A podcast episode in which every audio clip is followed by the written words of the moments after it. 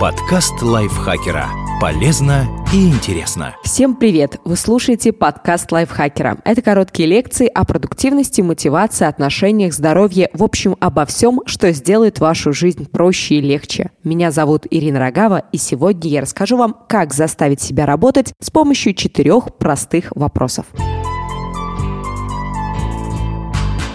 Прокрастинация напоминает голос в голове, который нашептывает о резонных, на первый взгляд, причинах не работать. Спорить с ним нелегко. Может, лучше задать ему несколько вопросов? Иногда правильный диалог с самим собой лучше всего настраивает на работу, помогает найти нужное решение и выбраться из тупика, заставляет осознать важность дел и начать действовать. Когда голос в голове снова призовет к безделью, задайте себе эти четыре вопроса. С чего лучше начать? Иногда перед нами встают по-настоящему огромные задачи, и мы не знаем, с какой стороны к ним подходить. Сложность загоняет в ступор. Но, как говорят исследования, труднее всего начинать. Как только вы проходите первые шаги, работа перестает казаться такой скверной и запутанной, как раньше. Более того, если вы не завершаете ее за один подход, выполненная часть дает необходимое ощущение контроля, и это помогает довести начатое до победного конца. Чтобы решить, какая часть работы лучше подходит для начала, мысленно разбивайте комплексные дела на подзадачи помельче. Затем выбирайте простейшую из них. Как только сфокусируетесь на ней, наверняка ощутите прилив мотивации для дальнейших действий.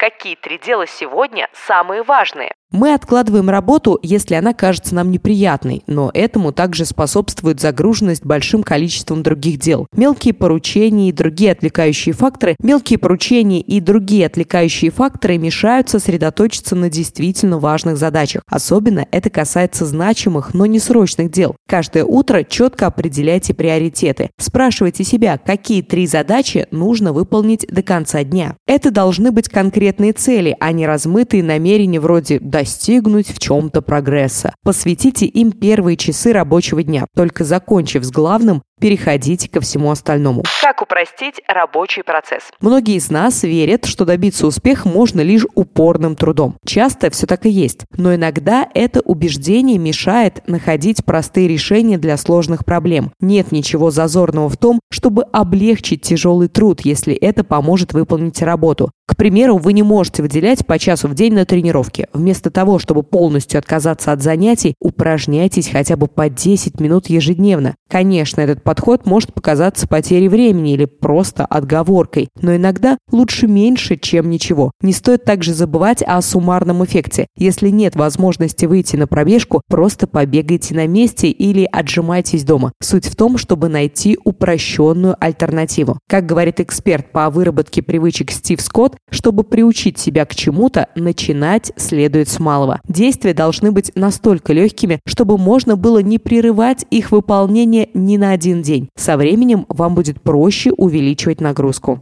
Что случится, если я не сделаю это сейчас? Автор книг о лидерстве Джим Коллинз пишет о продуктивной паранойе. Он рассказывает о постоянных переживаниях Билла Гейтса, Эндрю Гроуфа и других успешных людей из-за того, что дела могут пойти не так. Эта боязнь сделала их сверхбдительными, всегда готовыми к неожиданным обстоятельствам и действиям. Страх – невероятно мощный мотиватор. Если мягко спровоцировать его, он не позволит вам откладывать работу. Задайтесь вопросом, какие неприятности произойдут, если ваше бездействие продлится дольше. И не зацикливайтесь на том, что грозит вам в ближайший момент. Упорно думайте о долгосрочных перспективах, разрушенной карьере, нехватке денег, подорванном здоровье, проблемах в личной жизни. Такой шаг может показаться радикальным, зато он отлично пробивает психологический блок. Если доза страха может вернуть вас на путь к достижению целей, разве она того не стоит? Правда в том, что не всем людям свойственно откладывать дела. Главное здесь – принимать меры. Иногда для этого хватает нескольких простых вопросов.